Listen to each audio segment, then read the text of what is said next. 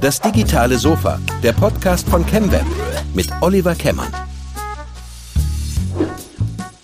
Hallo und herzlich willkommen zum digitalen Sofa. Heute zu Gast bei uns Klaus Schlitt von Big Data Analysis. Herzlich willkommen, Klaus. Danke. Vielen Dank.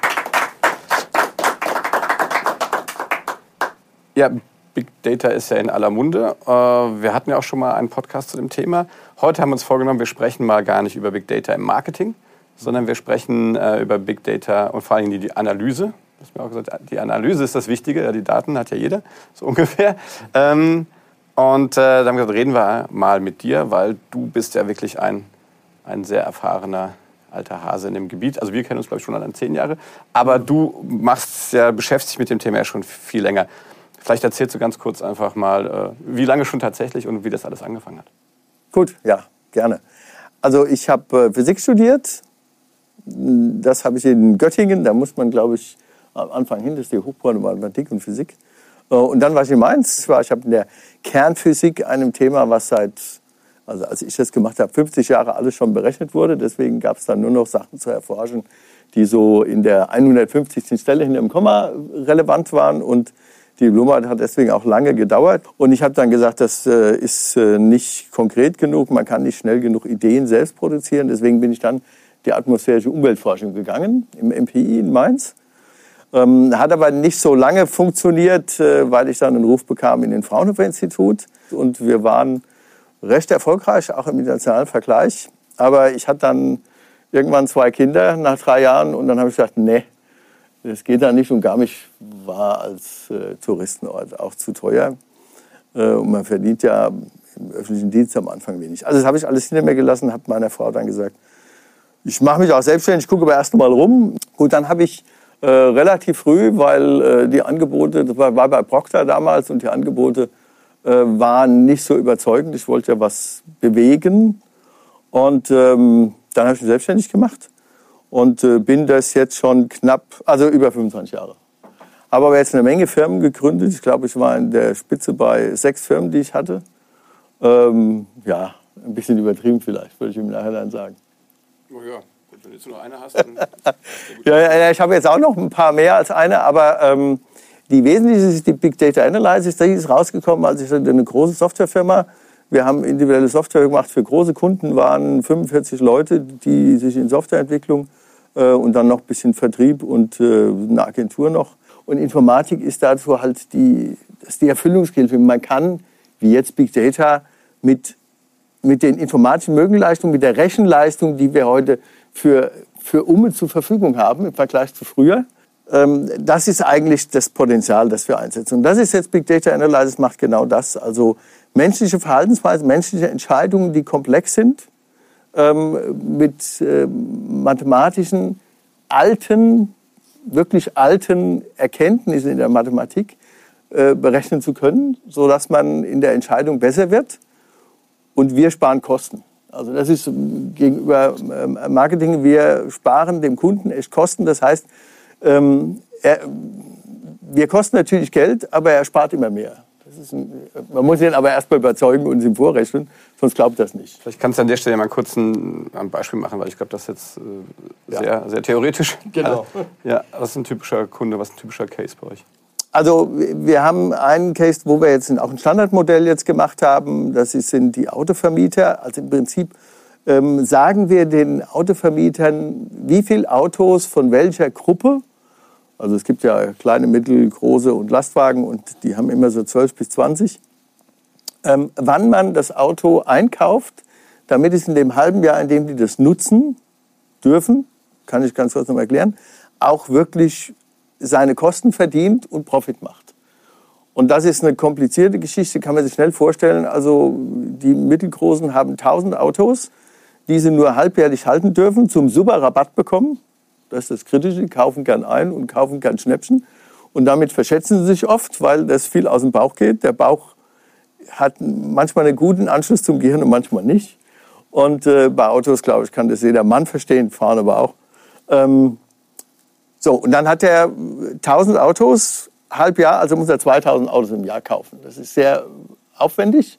Und er muss die so kaufen, dass die in den richtigen 20 Gruppen richtig besetzt sind. Er muss also vorausahnen, ähm, wo die Spitzen sind. Das weiß er auch vom letzten Jahr. Der macht Planung, er nimmt das letzte Jahr aus seinem Excel, schiebt das ins neue Jahr und passt dann händisch.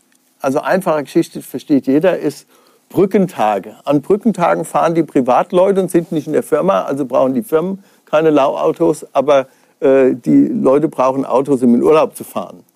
Ähm, so, und das heißt, das kehrt aber die gesamte Nutzung um. Also die Firmenfahrzeuge, die man verleiht, sind anders als die Privatfahrzeuge. Wir, man findet in den Daten sehr schnell, dass in den Sommerferien ähm, neunsitzige Großraumlimousinien von, ich sag mal, zwei Handballfreunden, die mit ihrer Familie dann in diesem Auto gemeinsam fahren. Und sonst brauchen die keins, weil so viele Kinder haben sie nicht. Familie fährt man dann selten ähm, in Urlaub. Und das hat dann einen Peak. Ja, das Problem des Peaks ist, der Peak ist jetzt in den Sommerferien. Die Sommerferien sind vier Wochen, sechs Wochen, wo man sie wirklich nutzt. Aber das Auto hat man ein halbes Jahr. Also was macht das vorher?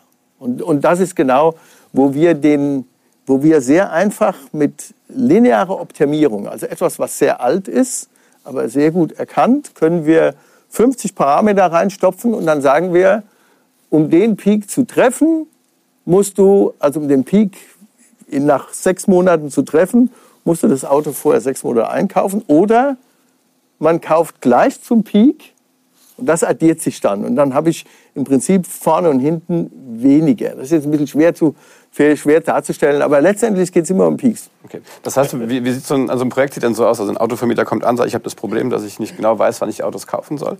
Das heißt, ihr, ihr guckt euch die Daten an, die die vorrätig haben, äh, beziehungsweise helft vielleicht sogar noch zu sagen, die und die Daten brauchen wir noch, die müsst ihr vielleicht noch zusätzlich erfassen. Ähm, aber dann muss doch jemand dieses Problem erstmal sozusagen analysieren und diese Peaks erstmal ja, beschreiben. Ne? Das, das macht dann ihr oder macht das der Kunde? Nein, das machen, das machen wir. Also der Kunde hat, ähm, wir müssen den immer überzeugen, dass wir besser sind. Das glaubt er nie. Ne? Weil der Kunde hat natürlich, das sind dann die Älteren auch, das sind Eigentümer, die haben dann oft witzigerweise Kombination einen Sohn, der auch mit dabei ist, der ein bisschen leidet unter dem Vater, weil der Vater äh, alles ja schon seit 20 Jahren richtig macht und auch sehr komplexe Berechnungen schon kann in Excel. Und wir gehen da auch zu Kunden, obwohl wir jetzt schon einen Namen haben, gehen wir zu Kunden und sagen, pass auf, geben Sie eure Daten. Die anderen vertrauen uns auch. Der Kunde und der Kunde, die kennen sich ja untereinander gut, der schafft bei uns äh, 15 Prozent Einsparung der Kosten bei gleichem Umsatz, indem, er, indem wir sagen, welche Autos du wann kaufst. Und dann sagt er, ja, bei uns wissen viel besser. Und dann sagen wir, gebt uns die Daten, es kostet euch nichts, wir machen die erste Analyse, wir zeigen euch, wie wir die, das nächste halbe Jahr, wir können das auch, wir rechnen das immer zwei Jahre im Voraus, wie ihr die Autos kaufen müsstet. Und dann guckt ihr einfach mal drei Monate. Ne? Und, und dann kommen wir nochmal und zeigen euch, dass wir besser sind.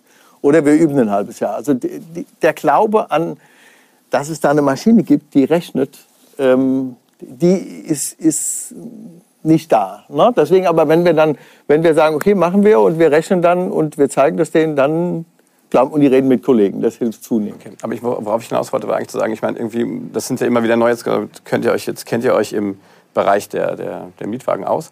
Aber es gibt ja durchaus verschiedene Sachen, wo man sagt, okay, da muss ja auch so ein bisschen, äh, sag ich mal, ähm, Prozess-Know-how und sowas auch mit einfließen.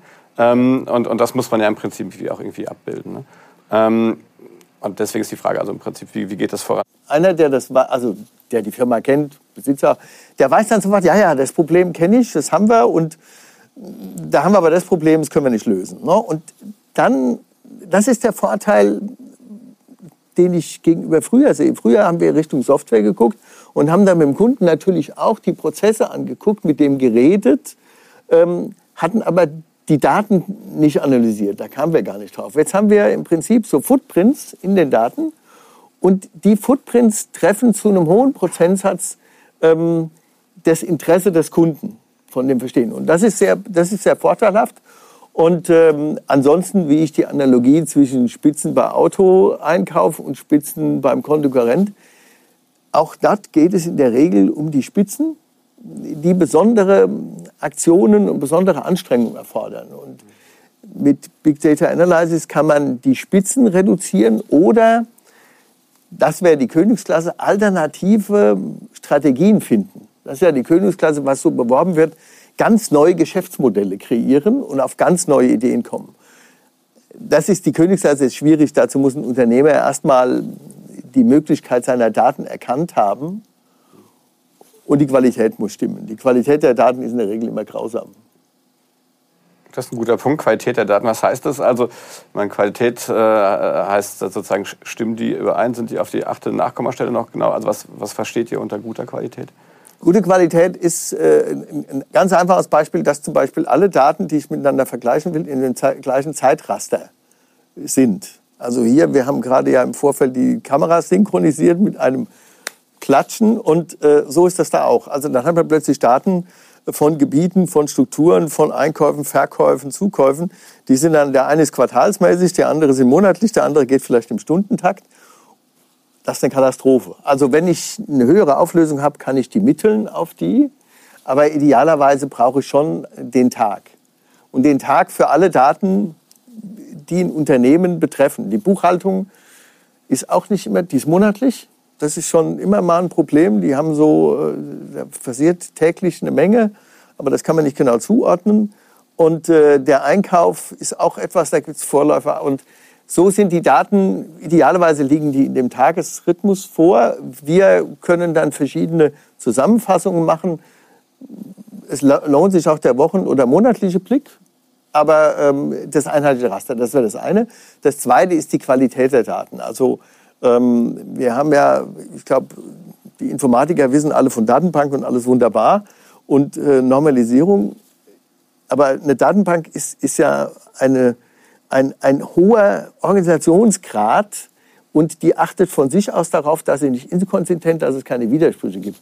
Das findet man in normalen äh, Daten des Unternehmens halt nicht. Dort gibt es Nebenbuchhaltung, Schattenbuchhaltung, irgendwelche Excel-Programme und Access-Programme, die irgendwo rumfliegen, die sich ähm, heimlich und mit ihrer Position Daten beschaffen und keiner weiß es. Das ist immer noch ein Problem ähm, und das braucht auch noch ein bisschen, weil in vielen Köpfen von größeren Firmen, da geht es darum, immer noch Daten zu sparen, also Platz zu sparen, weil der angeblich Geld kostet ähm, und ähm, ja, Rechenleistung vielleicht auch. Das ist alles billiger, aber man hat in der Regel ja einen Ist-Stand an Daten sehr schwierig. Relationale Datenbanken sind für uns natürlich ein Riesengewinn. Ich kenne noch die Zeit, wo relationale Datenbanken nicht relational waren und man äh, im Host irgendwelche platzsparenden Strukturen gebaut hat, die aber alles andere als durchsuchbar waren. Aber heutzutage, das ist schon mal ein ganz gutes Thema. Ähm, ich weiß nicht, äh, der Trend geht ja mehr zu, zu Platten. Wenn man wirklich Big Data macht, dann gibt es dieses Schlagwort Hadoop. Das sind dann flache Datenbanken wo man einfach die hundert- oder tausendfache Menge besser speichern kann. Aber für uns ist mehr so die Struktur. Relational ist schon gut. Und dann schauen wir, unsere Algorithmen finden natürlich sehr schnell aus den Daten Beziehungen, die fehlerhaft sind. Das kostet uns viel Zeit. Also unser großzügiges Angebot gibt uns die Daten. Das kostet uns immer, ich sage mal, ein Mann-Monat Minimum, ähm, zu einem richtigen Set zu kommen. Also wir dokumentieren, ich, da, ich bin davon fasziniert, wir dokumentieren unseren Code in mathematischen Formeln. Wir brauchen den Rest nicht mehr. Na, die mathematischen Formeln sind nicht so kompliziert, sehen halt nur so aus. Ähm, weil wir im Prinzip eine Formel haben, die, wo dann dran steht, minimiere, das sind die Kosten. Und wir haben eine Formel, äh, ganz einfach, äh, Einnahmen maximiere. Und wenn man die dann richtig zusammenwirft, dann optimiert das Modell ähm, die richtige Anzahl von Fahrzeugen, die Geld bringen, mit der man Geld verdient. Klar, weil die kosten, sobald ich es kaufe, kosten die halt. So, und das ist äh, und diese Dokumentation und dann gibt es, wir haben aktuell den, bei den Autovermietern so 20, das heißt Constraints, das sind Randbedingungen. Also einfachste Randbedingungen versteht jeder, die können nicht mehr als zehn Autos pro Tag zulassen, weil sonst müssten sie mehr Leute einstellen, kosten auch wieder Geld. Also schlagen wir und das machen wir wirklich. Wir sagen denen, kaufe in dem Monat, bei manchen sogar auf den Tag herunter, in dem Monat zehn Autos, Golfs der Gruppe C. Und dazu 25 Passat und äh, drei Lastwagen. Und da sagen wir genau den Monat und wir sagen genau auch, ähm, wann die verfügbar sein müssen. Wann entscheidet jetzt der Kunde, äh, nach gerade so einer längeren Laufzeit, ob das jetzt was gebracht hat und wo man es vielleicht verbessern könnte? Ich meine, es gibt ja. da verschiedene Einflüsse. Worauf ich hinaus will, ist, wie kriegt man solche Systeme dazu, dass sie sich selbst optimieren? Und wenn ja, wie funktioniert das? Also am Anfang läuft das immer so, äh, dass der Kunde selbst noch eine Zeit lang die drei Monate mitrechnet, sein Modell und das andere und dann feststellt, dass er jetzt für einen Peak äh, zwar mehr Autos hatte, aber danach Geld verdient, äh, Geld verliert und wir im Prinzip, da diskutieren wir dann heiß mit ihm, für den Peak ihm weniger Autos zur Verfügung stellen, äh, aber hinten raus dann doch wieder Geld spart. Also er verschenkt ein paar Vermietungsmöglichkeiten, spart danach Kosten. Da braucht er ein bisschen zu.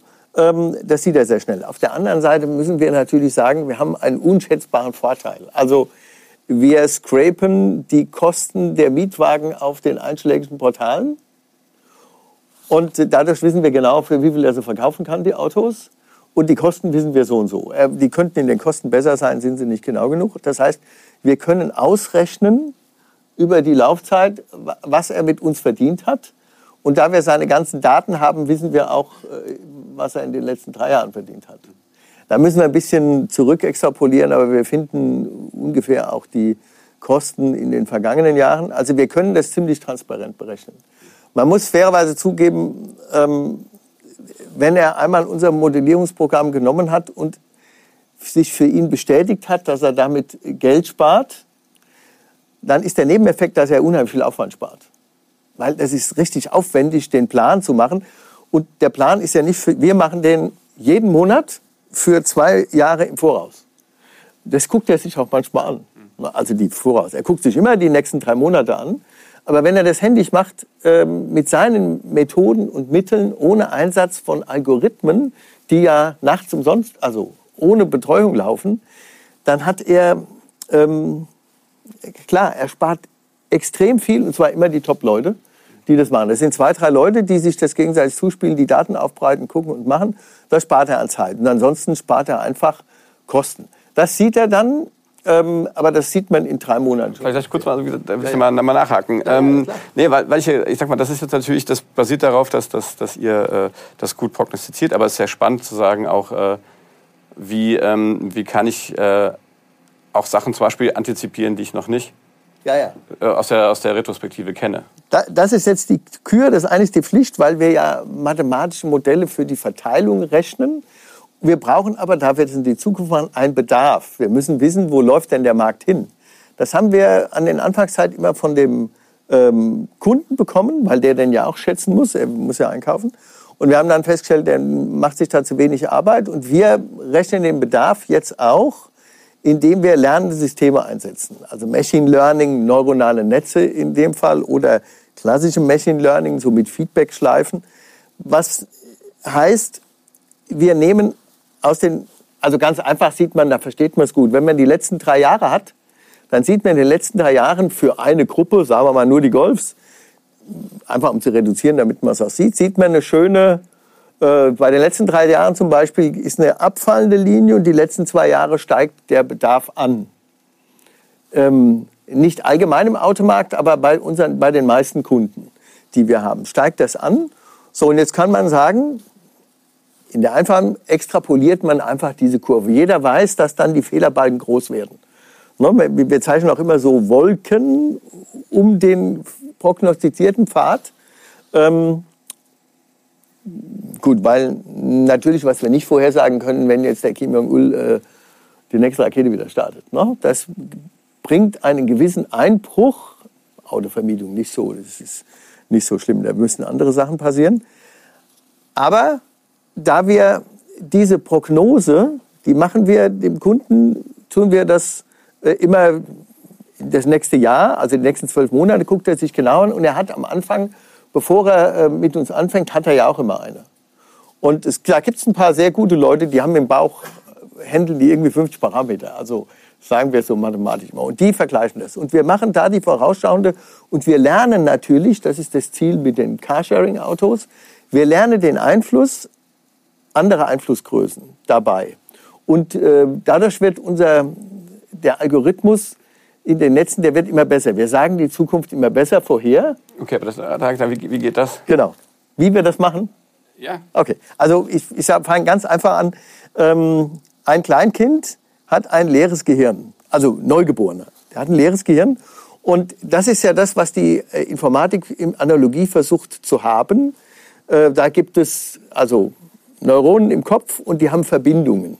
Und diese Verbindungen werden an- und abgebaut, also damit entsteht ein Netz. Und die werden deshalb an- und abgebaut, damit die Augen ein Muster erkennen.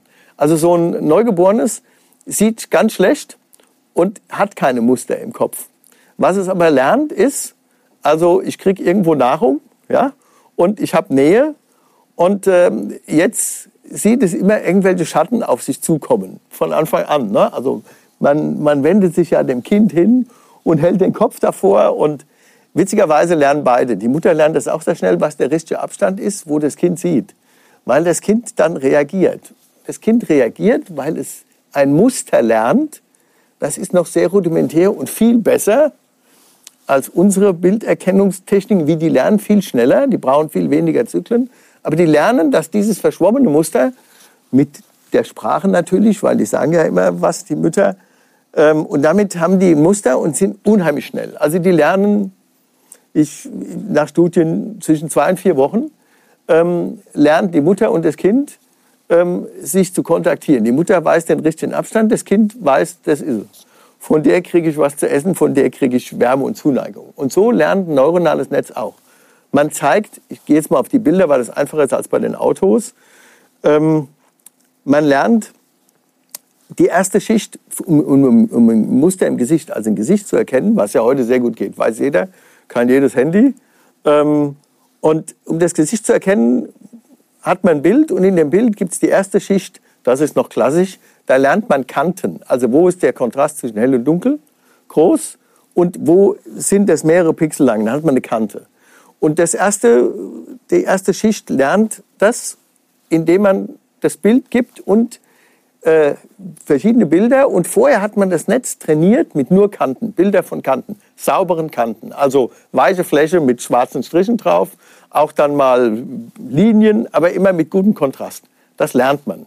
Im nächsten Schritt lernt man, da muss man sehr vorsichtig sein, mit bisschen schlechterem Kontrast, bisschen verwischteren Kanten. Man hält also wirklich die Bilder vor die Kamera und hinten ähm, lernt das Netz und dann schaltet man das Lernen aus und hält jetzt beliebige Bilder davor. Und dann kann das, das neuronale Netz kann dann das Feuer dann und sagt, Kante gesehen, Kante gesehen, fünf Kanten gesehen, wenn es zählen kann. Also Kante gesehen. Und dann hält man was anderes vor und dann hat man Rauschen, erkennt nichts. Und das ist das, was Netz, was im Prinzip eine Abbildung, elektronische Abbildung von solchen ähm, Neuronen, Inseln, Informationen, die sich vernetzen können und in der Vernetzung quasi ein Abbild dieser Struktur haben. Aber ich muss bestimmt mal sagen, das ist eine Kante. Genau. Also ich muss es positiv. Ich muss es vorher trainieren. Also das ist wie bei einem, wie bei einem Säuglingsgehirn, alles leer. Und ich trainiere und sage Kante, Kante, Kante, Kante. Kante, aber dann auch, aber auch Essen, äh, Zuneigung. Ja, oder? also- Also, also musst du irgendwann dann lernen, dass das eine gute Kante ist. Ja, ja, ja, gut. Also erstmal lernen das, lernen das Kanten und ähm, die müssen alle gut sein. Das ist bei einem Menschen nicht so. Na? Also da kommt ja die Oma, die Tante, die, da kommt ein, was weiß, eine Hand mal vorbei oder eine Milchflasche oder irgendwas. Das hat ja alles Eindrücke. Das darf man bei einem, bei einem neuronalen Netz mit Informatik nicht machen. Ähm, das Schlimmste, was man im Netz kann, irgendetwas dazu, was man selbst nicht sieht, was man dem gibt. Und im Nachhinein fällt einem auf, autonome Fahrzeuge hatten sie mal einen ganz katastrophalen Fall. Da haben sie nicht darauf geachtet, dass immer die ähm, untergehen, haben sie immer zur gleichen Zeit gemacht, da war immer die Sonne an einem Punkt. Und dann war die Sonne mal im realen Fall nicht mehr da und dann hat das neuronale Netz nichts mehr erkannt. Also das ist so, der Mensch ist da viel besser, der kann viel besser Rauschen filtern. Ähm, wie, man, wie er das macht, weiß er nicht, aber wir, man muss das Netz jetzt sehr sauber lernen lassen. Und ähm, zur Gesichtserkennung braucht man mehrere hintereinander geschaltete Netze. Das ist, das ist dann schon kompliziert. Hat man das einmal trainiert, dann kann man das sehr schön an eine Million Bilder kontrollieren. Ist die Ausbeute gut? Ja, das kontrolliert der Mensch dann mit dem Auge. Ist die Ausbeute gut, dann ist das eingefrorene Training gut. Ansonsten schmeißt man das Training weg und macht es neu. Man hat dann, äh, heutzutage machen die ja mit dem zweiten Netz, gucken die dann noch, wa- was es jetzt gelernt hat, was die Lernfortschritte sind. Denn, das ist das nächste kritische, das Netz kann dann nicht sagen, warum das jetzt eine Kante ist und wie es das gelernt hat. das Netz ist ähm, nicht deterministisch und das ist, das ist schlimm.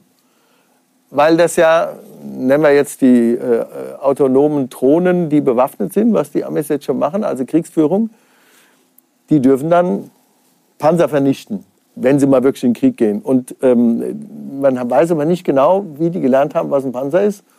Und die werden den Befehl, davor haben alle Angst, den Befehl auch selbst entscheiden aus ihrem Netz. Weil ähm, da ist Geschwindigkeit am Schlachtfeld alles und ein Computer ist immer tausendmal schneller als ein Mensch. Also hat eine computergesteuerte Armee in absehbarer Zukunft, das wird nicht allzu lange dauern. Die Amis haben, die Chinesen sagen es nicht. Ähm, deswegen ist es schwierig, weil man nicht klar beweisen kann, irgendeinem Parlament, dass der immer mit welcher Fehler, man kann die Fehlerrate angeben, mit der er falsch entscheidet, aber nur für bekannte Szenarien. Ja, also das ist so ein bisschen die neuronalen Netze, die wir haben, sind sehr rudimentär, aber sie schlagen halt einen Schachspieler, sie schlagen einen Go, sie sind sehr gut in spezialisierten Dingen, die man trainieren kann. Die Übertragung von Gelernten in einen anderen Bereich. Das kann der Mensch nicht super gut, aber das kann er. Also im Vergleich zum Netz, die können das nicht. Deswegen dauert das. Aber dann haben wir Künstliche Intelligenz, wenn die das auch können. ja. ja, genau. Okay, ähm, ja. Bis, bis hierhin sehr schön. Jetzt gucken wir mal so ein bisschen so in die, in die Zukunft. Also ich, ich nehme jetzt mal mit, im Prinzip Big, Big Data äh, ist eigentlich schon, was heißt ein Phänomen, ist es eigentlich schon eine Technik, die es eigentlich schon sehr, sehr lange gibt. Ne? Wir haben jetzt heute die, äh, die Möglichkeiten, sie einfach technisch viel besser nutzbar zu machen, weil wir viel mehr Rechenleistung haben. Das heißt aber auch, eigentlich ist, ist es ja eigentlich ein schönes Verfahren für viele da draußen, die mit vielen Daten irgendwie arbeiten. Ne? Ähm, wenn wir jetzt mal, ähm, wenn wir mal äh, uns mit Digitalisierung heißt ja immer, dass die Leute, dass ich versuche, mein Geschäftsmodell tatsächlich mhm. ähm, speziell ja genau in so eine Richtung vielleicht auch um, zu erweitern, ja, einfach mal Daten habe. Ähm, das heißt, also die Empfehlung wäre eigentlich zu sagen, wenn man mit vielen Daten arbeitet, wenn man große, ähm, zum Beispiel Buchhaltungsmengen und sowas hat, ist es durchaus sinnvoll, mal mit jemandem wie euch zu sprechen. Um zu sagen, klar, und vielleicht gibt es dann daraus tatsächlich nochmal ein neues Geschäftsmodell. Äh, was glaubst du denn, werden, wird, wird sowas, ähm, jetzt hast du gerade schon gesagt, die Informatiker ähm, und, und die Physiker, die, die sind, setzen, setzt, setzt ihr dafür ein. Glaubst du, dass in diesem Bereich einfach neue Berufsbilder entstehen können? Ja, also, auf jeden Fall. Also es besteht ja die Angst, ich habe der Frau Nahles neulich mal in so einem in, in, in, im Meetup in Berlin, war die mal, und die war da auch sehr positiv gestimmt. Die wusste aber natürlich, dass sie jetzt auf so einem Digitalkongress ist. Ähm, und da war natürlich die Frage aus dem Publikum, also der Lkw-Fahrer, der 55 ist, das ist aber immer das unfaire, aber halt realistische Beispiel, wenn der halt in einem Auto, von einem autonomen Fahrzeug abge, ähm, abgelöst wird, dann hat er natürlich, ist er jemand, der aus dem Arbeitsmarkt ähm, schon sehr schwer haben wird. Wobei das ja nicht von heute auf morgen, sondern verschwindet, das passiert übergreifend. Und ähm, es entstehen unheimlich viele neue Jobs. Man konnte aber in keiner technischen Revolution, die wir bisher hatten, vorhersagen, natürlich nicht, wo denn die, die neue Technologien Jobs generiert. Es ist natürlich unbestritten, und da sollte man auch nicht irgendwas anderes behaupten, je weniger flexibel jemand im Kopf ist, umso schwerer hat das, ähm, zusammenzuarbeiten. Was sicherlich viele neue Jobs gibt, die wir noch nicht sehen können, sind Jobs, wo der Computer einen begleitet. Na, also in der, in der Fertigungsindustrie bei den Autoherstellern sieht man das. Da passen dann die Roboter, die arbeiten neben den Menschen und die passen auf ihn auf, dass sie ihn nicht ausnocken. Aber gleichzeitig ähm, übernimmt er die Dinge, wo der Mensch schneller ist. In der Kombination, in der Kreativität, in mit unvorhergesehenem Umgehen. Ähm, und in der Motorik der Finger ist der, ist der junge Mensch auf jeden Fall äh, den meisten Computern überlegen, hauptsächlich wenn, wenn es sehr viele, ähm, sehr viele Arbeitsschritte gibt oder sehr viele unterschiedliche. Da ist das so und so wird das, wir können das bei Wissen, also wenn wir ähm, das googeln oder sowas äh, per Zuruf machen können, ist das sehr schön und ein ganz ideales Beispiel. Darauf warte ich ja. Ähm, das, das äh, dauert sicher höchstens noch fünf Jahre. Man kann sich dann mit dem Chinesen unterhalten, jeder hat einen Knopf im Ohr. Er redet Chinesisch, ich rede Deutsch und wir können richtig argumentieren in der Sprache, wo wir gut sind. Und das geht ja in Englisch schon, aber in Deutsch ist man als äh, Muttersprache halt einfach eloquenter als in Englisch und der Chinese auch. Und das wird kommen. Also die Übersetzungen im Netz sieht man ja, die Textübersetzungen sind zunehmend besser. Man muss sich nicht darüber aufregen, dass man es nicht verstehen kann. Und da ist der, da geht es nur um Schnelligkeit, Rechenleistung und besseres Training. Und das wird sehr schnell kommen. Ich glaube, Google hat mit ihrem einen Handy und so einem zwei Kopfhörer schon so einen ersten Schritt, wo man sich das schon angucken kann. Ähm, aber das ist ein gutes Beispiel. Also da gibt es eine Hilfe, das sind alles Hilfsmittel durch äh, Informatik, durch letztendlich, das ist ähm, ja Prediction, das auch. Also das sind einfach sehr komplexe Regeln und Rechenleistungen und ähm, deswegen wird ja die Sprache, Sicherheitsaspekt, immer ja das ganze Gesprochene äh, online nach Amerika und wieder zurück. Und da analysiert halt ein Rechner, der sehr, sehr viel Potenzial hat äh, und ordnet es richtig zu. Und die Spracherkennung funktioniert nur mit einem Kontexthintergrund. Also man muss wissen, um was es geht. Das heißt, der Mensch hat das Erfahrungswissen. Redet er als was weiß ich, als Physiker schon mit einem Chemiker wird das schon schwieriger, weil sie nicht im gleichen Content haben. So kann man das oder jemanden, der halt an der Kasse irgendwo ist, mit jemandem, der ihm irgendwas erklären will auf mathematischer Ebene. Sowas versuchen wir auch. Dann braucht man den Hintergrund. Hat man den Hintergrund, kann man sehr gut miteinander reden. Und deswegen ist das ein Hilfsmittel. Und das Hilfsmittel, das ist aber etwas, wo ich jetzt sehe, dass die Anwendung schon da ist. Da wird es viele neue geben, die wir uns noch gar nicht vorstellen können. Ich bin mal gespannt.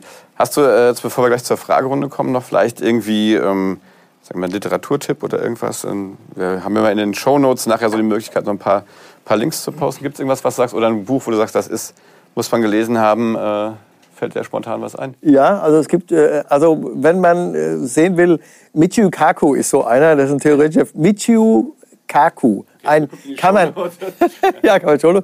Ja, der ist aber ganz einfach. Man muss sagen, der hat also mal in der Attraktivität ganz kurz in New York die Madonna geschlagen. Vor zehn Jahren, glaube ich. Das ist so ein weißhaariger Japaner, der in Amerika lebt, Professor und dort für theoretische Physik, der oft interviewt wird. Also er hat beliebig viele Podcasts. Da sind sehr lustige und witzige dabei. Und der betrachtet diese Fragen immer, also auch gibt es einen Gott, aber auch ähm, was können Computer und was können sie nicht und wie sieht unser Leben in Zukunft aus. Und der hat auch ein tolles Buch geschrieben, Die Welt in 100 Jahren und hat dazu 300 Top-Wissenschaftler auf der Welt in allen möglichen Fachrichtungen, Biologie, Physik, Mathematik und, und äh, auch Genetik oder sowas, und hat die gefragt, wo, ihre, wo sie denn den, die Zukunft sehen. Also ein tolles Buch. Und der ist lustig, weil er hat auch ein Buch geschrieben, ob also Star Trek Features, Beam Me Up sowas, was davon möglich ist und nicht aus der Sicht der aktuellen äh, Forschung. Der ist, der ist ganz schön, das ist das. Und ansonsten kann ich nur empfehlen, wer mal sehen will, wie man das funktioniert, der sollte bei DataCamp, das ist so eine Trainingsplattform, die ist kostenlos für das Rumschnuppern. Gibt es auch Udacity und, und äh, Coursera und, und gibt es eine Menge. Aber DataCamp gefällt mir sehr gut, wenn man informatisch und äh, so, da gibt es ähm, sehr kleine Lernkurse, die man umsonst machen kann. Die muss man ja nicht, da gibt es immer natürlich auch Punkte zu gewinnen, ob man die Frage beantworten kann, wer ein bisschen Python oder irgendwas programmieren kann, dann auch in Python was programmieren. Aber da gibt es auch sehr einfache Einstiegskurse. Und da kriegt man so greifbares Wissen. Ne? Also man hat dann ein bisschen mal was gelernt, äh, wie man die Banane schält, die Affen schälen ja andersrum. Ähm, und dann kann man sich ein bisschen was besser vorstellen stellen. Das ist, glaube ich, das ist schön und generell. Ich habe meine Frau ist ja Lehrerin. Ich äh, sage mir, ihr müsst ein bisschen mehr ähm, auf der didaktischen Seite dazu lernen und mal die neuen Strukturen. Die didaktischen Lernvideos sind sensationell. Aber in diesem Publikum kennen natürlich viele solche Möglichkeiten. Also das wären die zwei Sachen. Ähm, es gibt zu neuronalen, muss ich noch mal gucken, es gibt zu neuronalen Netzen ein sehr schönes YouTube-Video, was ich empfehlen würde, um die Vorgehensweise und die Funktionsweise äh, zu verstehen, die sich immer am Gehirn anlehnen. Aber da gibt es auch so ein bisschen ähm, diese Trainingsthematik und, und so ein paar schöne Beispiele, wie man ein Netz total konfus machen kann, wenn man es falsch trainiert. Super. Also gesagt, die Links, die genauen Links und auch das, das Buch werden wir in den Shownotes nachliefern. Super. An dieser Stelle schon mal vielen Dank für das äh, das sehr spannende Gespräch. Vielen Dank an der Stelle, Klaus ja, Schlitt. Danke. Und äh, ja, sehr gut. Und dann gebe ich jetzt mal die Runde frei. Hier gibt es Fragen aus dem Auditorium. Ja, hallo. Ähm, Ab wann ist denn Big Data Big Data für Sie? Also wie viele Datensätze brauchen Sie denn eigentlich, um, um äh, Analysen durchführen zu können? Reichen 50? Müssen das Millionen sein?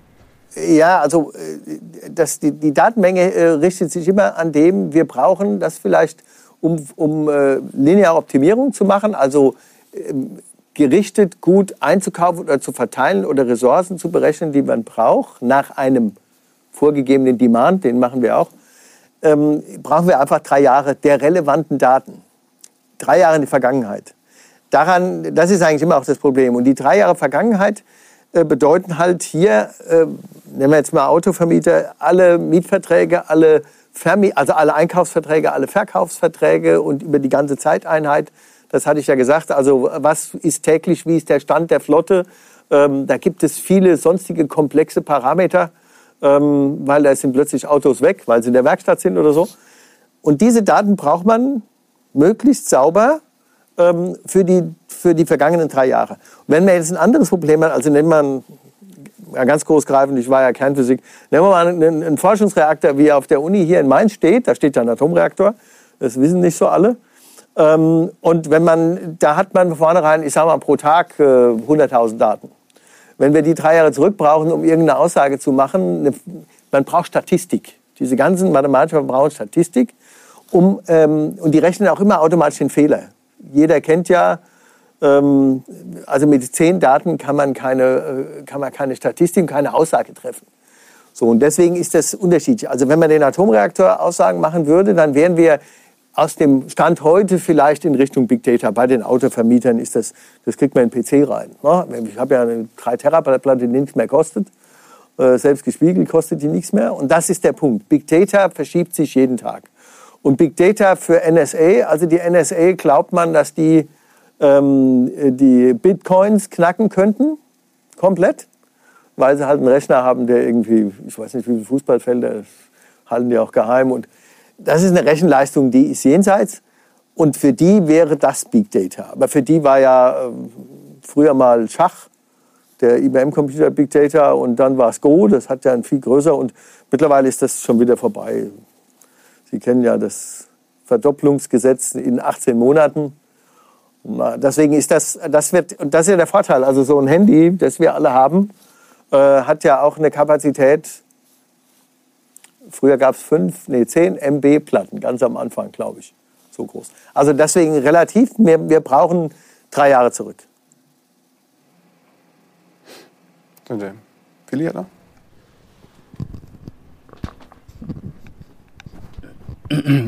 ähm, du hast vorhin äh, immer wieder von Programmiersprachen gesprochen und da ist öfters Python zurückgekommen.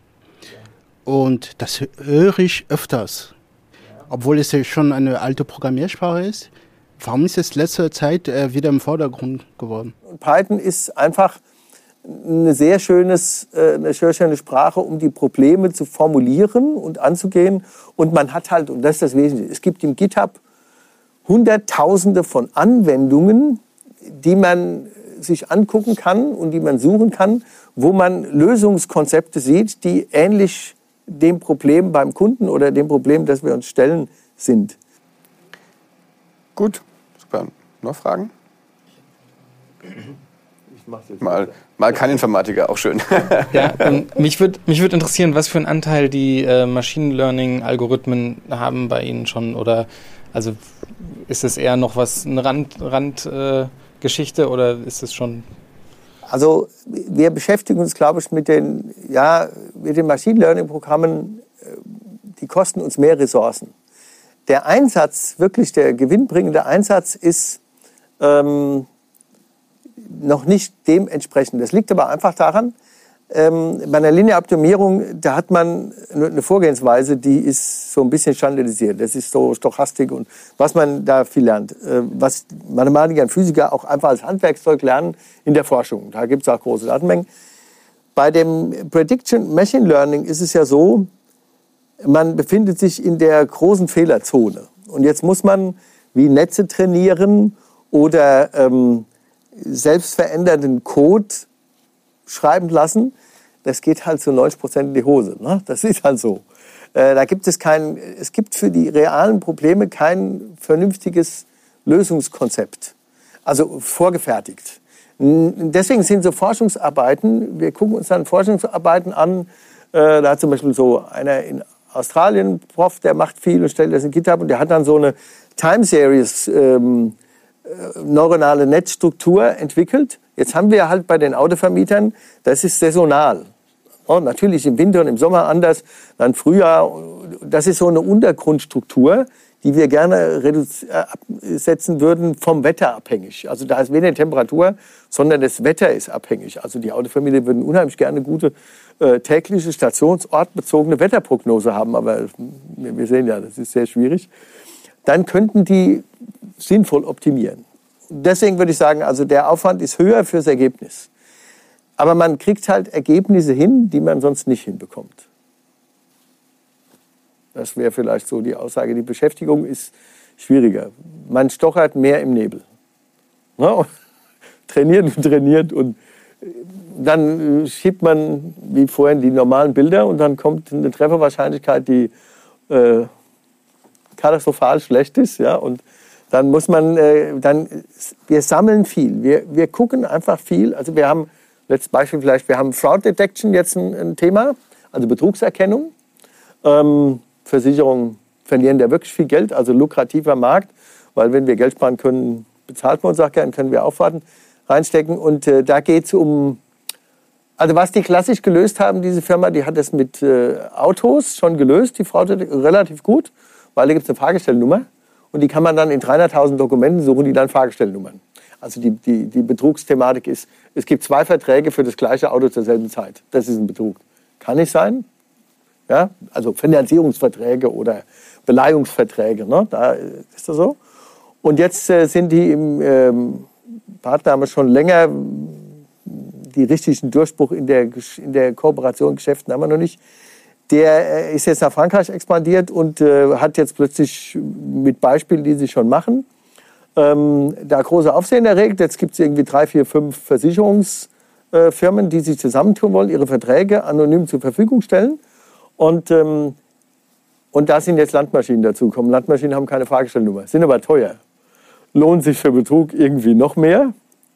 Ähm, so, und jetzt geht's, und da machen wir jetzt eine Machbarkeitsstudie mit neuronalen Netzen, die wir dann, jetzt müssen wir halt die trainieren an, wir müssen Begriffe finden, das können die neuronalen Netze auch Begriffe, die halt öfters vorkommen, die gehäuft vorkommen, in Kombination vorkommen. Da müssen wir jetzt Texte vektorisieren. Also da werden jetzt, gibt's fertig. Es gibt fertig so Maschinen, da schiebt man Texte rein und hinten kommt dann TensorFlow geeigneter äh, Daten raus. Das ist also ganz nett. Man muss trotzdem verstehen, was, was, was das macht. So, und, und, und das sind, äh, ist ein gutes Beispiel. Macht aber mehr Aufwand. Letzter Satz, das ist immer so. Wir haben in der, in der Autovermietungsthematik haben wir jetzt ein Standardmodell und werden uns auch weigern, ähm, mehr darüber bei dem Kunden zu machen, obwohl er dauernd Wünsche und Ideen hat. Aber wir wissen genau, dass die Wünsche und Ideen sind alles unter 1% Ergebnisideen und, und die zahlen es uns dann nicht. Dass die interessiert sind, kann ich verstehen, wenn wir den nicht mehr machen. Sei denn, äh, es bezahlt halt einer. Ne? Das machen die damit nicht. Wenn es dann Geld kostet und sie nichts zurückkriegen. Deswegen sind wir bei der 80%-Lösung. Und da sparen, also unser Bester, das ist einer der größten, der ist leider gekauft worden jetzt. Der ist jetzt sicher schlechter. Ähm, aber ähm, der hat 20 Prozent eingespart und hatte 2000 Autos, also 4000 gekauft und hat 20 Prozent und ist schon ewig lang in dem Markt. Äh, ja, deswegen hat er jetzt auch verkauft. Äh, der geht jetzt auf seine Yacht äh, in Kroatien und ist dort, glaube ich, öfters. Aber also 20 Prozent, muss man dazu sagen, das ist unser Vorschlag und den muss derjenige in seiner Organisation durchsetzen können. Na, also kauft da so viele Autos da, so viel. Und dann muss er mit den Händlern schachern, dass die sie Also das ist schwierig. Unsere Vorgaben sind organisatorisch problematisch. Deswegen auch, das war die Frage von vorhin, auch nochmal, man muss mit dem Kunden sehen, wo seine Schmerzen sind. Und wir müssen immer drauf gucken, wo spart er Geld oder steigert seinen Gewinn, weil davon werden wir bezahlt und davon ist unser, unser Angebot auch abhängig. Also wir wissen manchmal nicht, ob es sich jetzt lohnt. Ne? Klar. Gut. So. Wenn es keine weiteren Fragen mehr gibt an der Stelle. Dann an der Stelle nochmal vielen Dank. Ist interessant. Ich glaube, wir haben unseren Zeitrekord heute gebrochen. ähm, ja. ja, das war die Folge Big Data Prediction mit Klaus Schlitt. Und äh, wie gesagt, denkt immer dran, uns gibt es als VR-Podcast, als Videopodcast bei YouTube oder als Audiopodcast bei Soundcloud. Und wenn es euch gefallen hat, dann gibt es einen Daumen hoch, abonniert unseren Kanal. Und wenn ihr Ideen habt oder Themenvorschläge, dann schickt uns einfach eine E-Mail an dasdigitalesofa.chemweb.de. Ich bedanke mich für das Zuschauen und fürs Interesse und sage Tschüss, bis zum nächsten Mal.